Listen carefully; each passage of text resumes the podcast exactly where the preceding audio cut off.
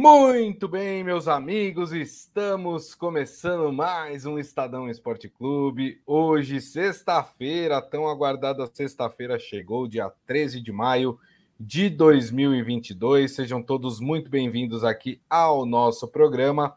Aproveito e convido vocês a participar aqui da nossa transmissão através das mídias digitais do Estadão, Facebook, YouTube e também o Twitter, claro, vamos falar bastante de Copa do Brasil, né? Já temos 14 equipes classificadas aí para as oitavas de final. Temos dois jogos aí que ainda precisam ser realizados para a gente conhecer aí os 16 classificados da Copa do Brasil. E lógico, vamos falar bastante também sobre a rodada do Campeonato Brasileiro. Antes, deixa eu dar meu boa tarde para ele, Robson Morelli. Tudo bem, Morelli? Boa tarde, Grisa. Boa tarde, amigos. Boa tarde a todos. Chegou a sexta-feira, que seja um boa, uma boa sexta para todo mundo e um bom fim de semana também de muito esporte, de muito futebol. Grisa, queria tirar o meu chapéu para este Santos. Ganhou de 3 a 0 do Coritiba, não deu a menor chance para o rival lá do Paraná, consegue a sua classificação e olha, é um Santos que avança na Copa do Brasil, ocupa as primeiras posições do Campeonato Brasileiro e está tentando a sua vaga é, é, também no Campeonato Sul-Americano. Então é um Santos com, com trabalho, com tempo, com paciência, vai, vai se ajeitando com o carro rodando, né, Grisa? Com o carro Exato. rodando. Exatamente, né? Aliás, né, o, presidente do Santos, o Rueda, postou uma foto dele lá na Vila Belmiro falando: o tempo é o senhor da razão, não sei o quê, falando: olha lá, tá vendo? Um pouco de paciência, deixando o trabalho acontecer, as coisas vão se ajeitando é, conforme o planejamento da equipe. Então, vou fazer o seguinte: vamos começar falando desse Santos, né? Um Santos que ontem dominou Curitiba de ponta a ponta, né? Primeiro tempo foi um pouquinho mais fraco, mas aí o segundo tempo o Santos foi para cima, é, fez três gols, não deu a menor chance para o Curitiba. Em nenhum momento o Curitiba parecia ameaçar o Santos é, ali, enfim, tentar um resultado que levasse pelo menos para os pênaltis e assim o Santos consegue a sua classificação é, na Copa do Brasil. Destaques aí para o uruguaio, né, do meio de campo, Rodrigo Fernandes, né, que é, um, que é uma das boas contratações do Santos aí para essa temporada, né? Bom volante, chega bem na frente. Ontem fez um belo gol, é, um dos três que a equipe do Santos marcou. A gente já tinha falado, Morelli, que a partida contra o Cuiabá na Vila Belmiro pelo Campeonato Brasileiro já tinha sido muito boa, né? O Santos venceu por 4 a 1 o Cuiabá e agora o Santos volta a repetir um bom é, ter um bom desempenho e, e, fez 3 a 0 aí no Curitiba. Dá para a gente começar a, a dizer que o Bustos está conseguindo colocar ordem na casa? Ô, Gris, amigos, eu acho que sim, né? Eu acho que ele teve e está tendo aquele tempo que precisa ter numa chegada de quem, sobretudo, vem é, de fora, é, conhece o elenco, é, começa a falar sobre as suas ideias de jogo, tudo isso leva tempo. É, e o Santos faz isso em meio àquele campeonato paulista que caiu fora um pouquinho mais cedo e depois todas as competições que começaram é, agora, depois do, dos estaduais. Então é um Santos que ganha fôlego, que vai encontrando as suas peças dentro do próprio elenco. Alguns jogadores que chegaram vão mostrando um pouco a sua cara. E você tem aquele DNA do Santos. O Marcos Leonardo, que voltou a marcar gol é, nessa partida, faz o seu, acho que, vigésimo gol é, com a camisa do Santos, ele tem 19 anos, é um menino que o Santos tem que cuidar. Para mim é mais um raio que chega lá na, na Vila na Vila Belmiro. É, o último foi o Rodrigo, que está brilhando lá no Real Madrid e, e, e, na seleção brasileira também. E esse menino de só 19 anos, você vê a entrevista dele, é uma cara de moleque, né? De menino é. mesmo. Ele faz gols quase todos os jogos, né? Então é um Santos com um DNA ofensivo, se ajeitando no meio de campo e fazendo partidas mais sólidas. Você falou do Cuiabá, teve essa do Coritiba, é, e aí o Santos vai ganhando confiança. Isso é muito bom para vestiário, né? Você ganha uma partida desta forma, você ganha dentro de casa, você consegue uma classificação para uma competição importante que você não sabia até onde você poderia chegar, já está nas oitavas de final, já está nas oitavas de final. É, vem din-din, que isso ajuda muito o presidente. Será, será que, o Pix caiu já? Ah, tem que cair imediatamente, né? Tem que cair imediatamente. Aliás, o que, que a CBF fez, né?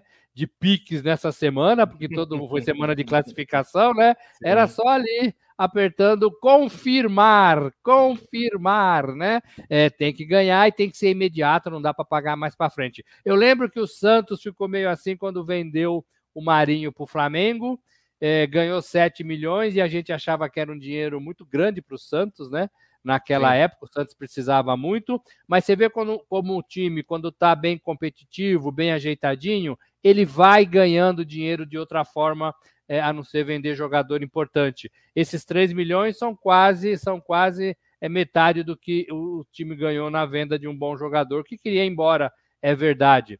É, mas assim, o time bem arrumadinho, ele leva a torcida para o estádio, ele dá lucro para o clube, e eu estou com o presidente que tem que ter paciência, é bom que ele fale isso, embora ele não teve paciência com o Carilli, mas isso são águas passadas.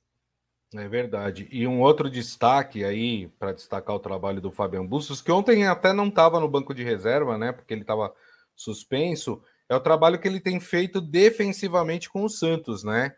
É, a dupla, aliás, o que joga esse Eduardo Bauerman aí é uma enormidade, né? Que bela contratação que o Santos fez desse zagueiro, o Eduardo Bauerman. É, o Maicon tá fora ainda, vale lembrar isso, né? Que é o outro principal zagueiro do Santos. O Velasquez tem jogado bem, um argentino que estava escanteado lá no Santos, né? É, os técnicos que passaram recentemente pelo Santos não aproveitaram ele, né? Ele já está, acho que um ano no Santos, o Velasquez.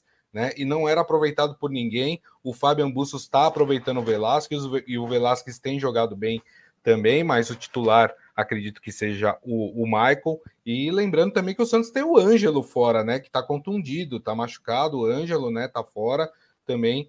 É, tem lugar nesse time, mas eu, eu destaquei o sistema defensivo, Morelli, porque das últimas três partidas que o Santos fez, o Santos marcou oito gols, né? Eu tô pegando aqui as partidas de é, Universidade de Quito, é, Cuiabá, e também o, agora o Curitiba. o Curitiba. Então foram oito gols marcados, um tomado. Né? Então isso mostra também um belo trabalho defensivo feito pelo Bustos, né? Isso mostra posicionamento, isso mostra atenção, isso mostra jogadores atentos ao sistema de jogo, né? Não é só é, jogadores, e sistema de jogo é importante também. Às vezes você mantém um sistema e o time todo aprende esse sistema e você só troca peças e o time não sente. O Maicon, para mim, também é uma chegada daquele jogador que eu vinha cobrando. Não é craque, não é excepcional, mas é jogador valente, é jogador de personalidade. Irregular, é jogador... né, Morelli? É jogador regular, é jogador é, é que você, os moleques, né, os mais novos, olham para ele lá atrás e ficam mais tranquilos. Né? Ele impõe respeito, é, tanto para o time do Santos quanto para os adversários. Então o Santos estava precisando de jogadores assim um pouquinho mais cascudos, né? Esses meninos são todos meninos de 18, 19, 20 anos. O Ângelo que você falou que está machucado, acho que tem 18.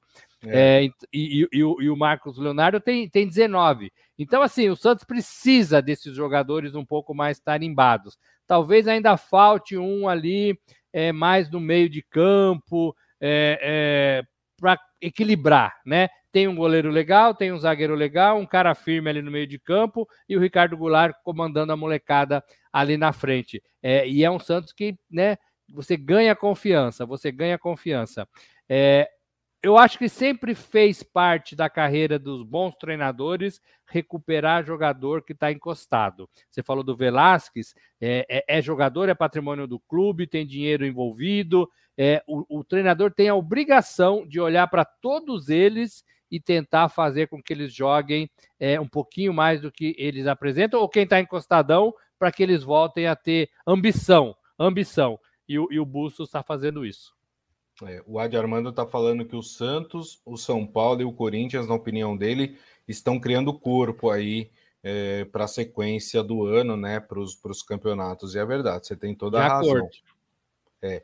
Então vamos falar do São Paulo, né? O São Paulo que também ontem conquistou a sua classificação para as oitavas de final da Copa do Brasil, venceu o Juventude por 2 a 0, mas Morelli achou o Rogério Ceni meio triste na coletiva, né? Ele falou: tem vitórias que a gente comemora, mas tem vitórias que a gente olha e vê que tem muita coisa para ser acertado. Tá muito pessimista esse Rogério Ceni, Morelli? Ele é muito realista, ele é muito preocupado, ele sabe que ele tem que se provar a todo momento, ele sabe que é um desses treinadores de, de da nova geração, é, dos poucos aí que se firmaram, o Rogério Ceni para mim é um deles. É, então ele quer fazer tudo direitinho e essa preocupação sempre foi inerente, é, sempre foi do Rogério Ceni, né? De, desde o tempo de jogador, ele sempre foi mais preocupado com tudo.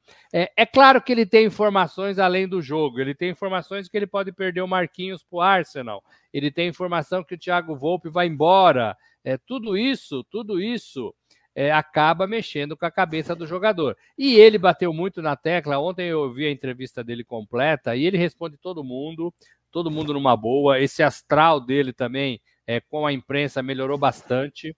É, eu acho que ele está mais tranquilo e mais é, é, é, é, com confiança no cargo, no cargo.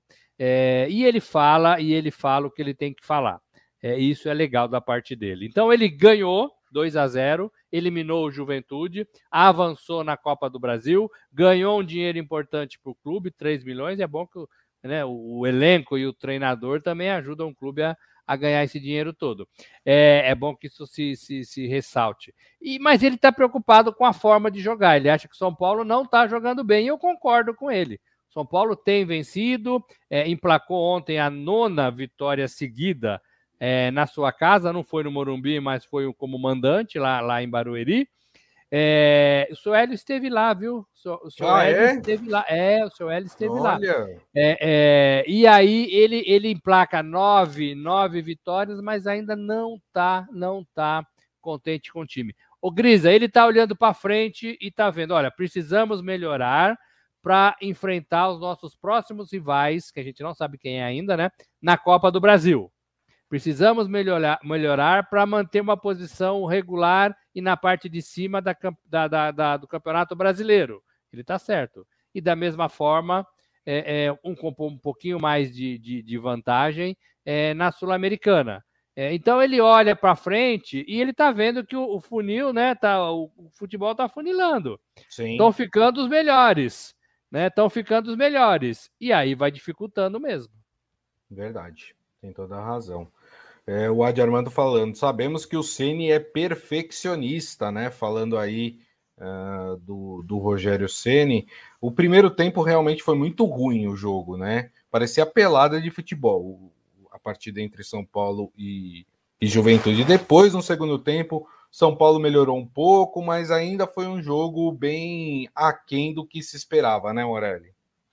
Foi, foi, porque os jogadores também vão sentir um pouco mais de confiança. Tem que ressaltar que era fora de casa, né, num gramado diferente, num estádio diferente. O Rogério até falou que a equipe que cuida do gramado lá do Morumbi esteve em Barueri para dar aquele trato, né, durante a semana. Mas tudo isso muda um pouco também a pegada. 15 mil torcedores, talvez se fosse ali no, no Morumbi pudesse ter mais torcedor. É, então tudo isso muda um pouco o astral do time. Agora, é, tem que jogar, né? Tem que executar o que foi treinado, tem que melhorar individualmente e coletivamente. Eu acho que o, o problema do São Paulo talvez nem seja tanto coletivo neste momento. Eu acho que o, o que o Rogério espera é, é, é uma melhora individual de alguns jogadores. Ele citou alguns ontem, bons jogadores, que para ele foram os melhores. É, é, mas assim, eu acho que ele espera isso, de alguns jogadores em nível individual jogar mais do que eles estão jogando. É, porque aí, quando isso acontece, quando o coletivo está bem treinado, e ele está treinando bem, ele falou, é, o time joga melhor. O time cria é. mais, finaliza mais e acerta mais. Então, eu acho que essa é a preocupação dele nesse momento. Perfeito. Bom, É, parece que a temporada, de, a temporada de zebras na Copa do Brasil terminou, né? Porque das 14 equipes classificadas, é, 12 são da Série A do Campeonato Brasileiro e duas são da Série B do Campeonato Brasileiro. A CBF já tinha definido os dias 22 e 23 de junho para os jogos de ida das oitavas de final e os da volta agendados para os dias 13 e 14 de julho, né? Então, essas datas já estão certas. Pode ser que haja uma modificação? Pode, porque o calendário a gente sabe como funciona. Mas previamente estão definidas esses, essas datas para os jogos de ida e os jogos de volta. Então vamos a todos os classificados por enquanto da Copa do Brasil. Clubes da Série A: América Mineiro, Atlético Goianiense, Atlético Paranaense, Botafogo, Ceará, Corinthians, Flamengo, Fluminense, Fortaleza, Palmeiras e Santos. E tem dois da Série B, Bahia e Cruzeiro, que são dois com camisas fortes aí dentro do futebol brasileiro também. Nós teremos ainda mais duas equipes que vão se classificar, jogos que vão acontecer mais para frente. No dia 22 de maio, nós temos o jogo de volta entre Brasiliense e Atlético Mineiro. Esse é um jogo que já está meio que definido, porque o Atlético meteu 3 a 0 na primeira partida, muito difícil o Atlético Mineiro é, perder aí, levar essa essa o interfone, como vocês podem perceber, tá tocando aqui, daqui a pouco ele para, tá, gente? Chegou não a pizza, ninguém, Não tem ninguém para tirar ele do gancho, ele vai tocar um pouquinho, viu? Deixa tocar. É isso aí. E aí, no dia 31 de maio, nós temos Bragantino e Goiás. O primeiro jogo, o jogo de ida que aconteceu lá em Goiânia, o Bragantino venceu por 2 a 1 então o Bragantino aí muito próximo também uh, de se classificar. Se classificar Atlético Mineiro e Bragantino, nós teremos mais dois clubes da Série A classificados. E aí, né, Morelli, não tem mais zebra. Aí, oitavas de final, é só confronto grande, é só confronto complicado que vai acontecer, né? Ô, Grisa, pelos times que você falou, eu anotei dois aqui. É, é mais pela tradição, que é o Atlético de Goiás e o Ceará, é, que seriam os dois times mais fracos, talvez, teoricamente, é, dessa lista. Então, os demais são todos times, clubes importantes e talvez ali com, né, sem, sem, muito, sem muita previsão de vitória, derrota, vai ter que ser disputa disputada, jogo jogado. É, e aí pode cair, pode cair qualquer um contra qualquer um. Então, assim, é, é esse afunilamento, esses times mais bem preparados, credenciados, que vão fazer as oitavas de final. Ontem, uma festa muito grande com a classificação do Cruzeiro. É, importante passo do Cruzeiro, nos eliminou pênaltis, né? o Remo nos pênaltis, o goleiro, Gabriel, né, Gabriel? Não, o goleiro é, é o Rafael o, Cabral, Rafael, que, Rafael Santos. que era do Santos. Rafael pegou quatro pênaltis, quatro pênaltis. É, eu acho que todos do mesmo lado, até onde eu estava vendo. E só um detalhe: é... esses quatro pênaltis que foram defendidos pelo Rafael, se o, o, o Remo tivesse feito qualquer um desses quatro, o Remo tinha classificado, tinha deixado o Cruzeiro pelo meio do caminho. E foi assim, foi uma conquista muito importante, muito festejada pelo Ronaldo, presidente do clube que estava lá, pelo clube, pelo time, é, e isso dá muito moral para o Cruzeiro é, e coloca o Cruzeiro de novo de frente para esses rivais de primeira divisão. Você falou que são 12 times de primeira divisão, o Cruzeiro pode ser grande chance de enfrentar um deles. Isso é legal para o Cruzeiro. E o Cruzeiro, nesse fim de semana, enfrenta o Náutico podendo assumir a liderança é, da Série B pela primeira vez Sim. desde que ele caiu, né? É, é, há três anos. Então é um Cruzeiro modificado numa pegada legal e também classificado na Copa do Brasil. Muito legal. Bom, turma, vamos falar de Campeonato Brasileiro. Tem rodada esse final de semana, rodada importante aí do Campeonato Brasileiro.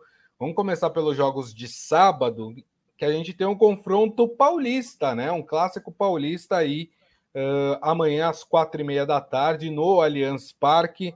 O Palmeiras vai enfrentar o Bragantino. O Bragantino é o quinto colocado do campeonato com nove pontos.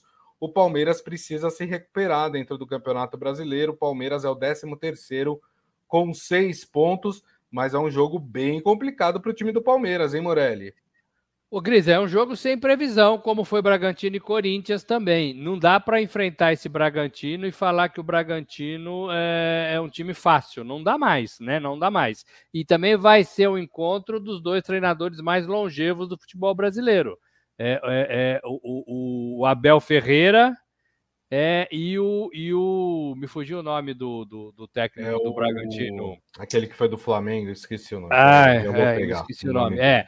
São os dois que estão que no, no, no, cargo há mais tempo. E os dois com projetos é, sólidos. O Palmeiras com esse projeto é, que tem Crefisa, que tem treinador, que tem dinheiro. E da mesma forma a Red Bull no Bragantino é, é, com, esse, com esse time que já está montado há dois anos, pelo menos, vendeu poucos jogadores e é um time que vem. Maurício Barbieri. Barbieri, Barbieri. E é um time que vem fazendo frente a todos eles, né? Tá todos eles. É, então vai ser um jogo difícil, difícil. E tem que ver quem que está inteiro para essa partida. Essa é uma condição que nós vamos ter que falar é, em toda a rodada. Eu não sei se o Palmeiras vai com o time principal, porque jogou com o time razoavelmente principal essa decisão da Copa do Brasil. Sim. Então pode ser que o Abel Ferreira tenha que mudar um pouco. E o Palmeiras precisa ganhar. Eu vou ficar com esse Palmeiras 1 a 0 mas para mim um jogo muito disputado, muito disputado. O Bragantino ataca bem, mas marca mal. E talvez é. o Palmeiras se beneficie disso é, é, sobretudo pelas laterais, pelas inversões de jogadas. O Palmeiras tem feito muito isso. Ele está com a bola lá na direita, ele joga a bola totalmente para a esquerda, porque pega a defesa é, do rival é, despreparada por ações na, do outro lado, do lado oposto. Tem dado certo. O Dudu fez um gol assim na, na partida da, da Copa do Brasil, se não me engano, ou foi na. Não, acho que foi na Libertadores. O Dudu fez um gol assim que ele passou pro. Fez um gol, não, ele dominou a bola e passou para o Veiga fazer. Sim. O Adi Armando falando: Palmeiras se dá bem contra o Bragantino, mas acho que dá empate. Seria também o meu placar. Eu acho que vai ser 2 a 2 esse jogo entre é, Palmeiras e Bragantino. O que não é um bom resultado para o Palmeiras, porque o Palmeiras precisa se recuperar dentro do campeonato brasileiro. Ainda no sábado, às sete da noite, no estádio da, do Beira Rio, lá no no Rio Grande do Sul, nós teremos Internacional enfrentando o líder Corinthians, né? O Corinthians é líder com 12 pontos, o Internacional é o nono colocado com oito pontos. É, o Corinthians defendendo a sua liderança, Morelli, mas nunca é um jogo fácil lá no Beira Rio contra o Internacional, né? Não é o Internacional com o Mano Menezes, com um treinador novo, empolgado, numa posição boa também por hora oito pontos, não é tão atrás assim do Corinthians, que tem 12. A, a, nona posição, sim, talvez seja um pouco mais inferior, mas é um Inter tentando se restabelecer depois aí de contratações de técnicos desde temporadas passadas. Parece que o grande problema do Inter tem sido isso, né? a troca excessiva de treinadores, parece que ninguém serve, parece que ninguém consegue resolver os problemas. Eu acho que tem coisas muito velhas, inclusive, no internacional, que precisam ser resolvidas, Grisa, resolvidas.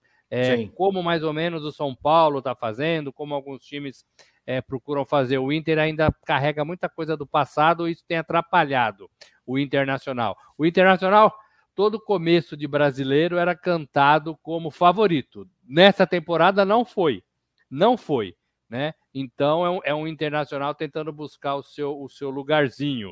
Está é, tá na Série A, diferentemente do Grêmio, então isso dá até um certo conforto para a torcida, para acreditar, para o trabalho do Mano Menezes. E o Corinthians é o Corinthians que a gente sabe que está indo todo reformulado, provavelmente vai com uma nova escalação, Corinthians não repete escalação, 10 escalações é, mudadas já é, é, ao longo da temporada, mas é um Corinthians confiante, é um Corinthians animado, é um Corinthians que parece que fala agora o mesmo idioma, né? É, é do técnico e do elenco, embora é, seja português, é, o mesmo, né?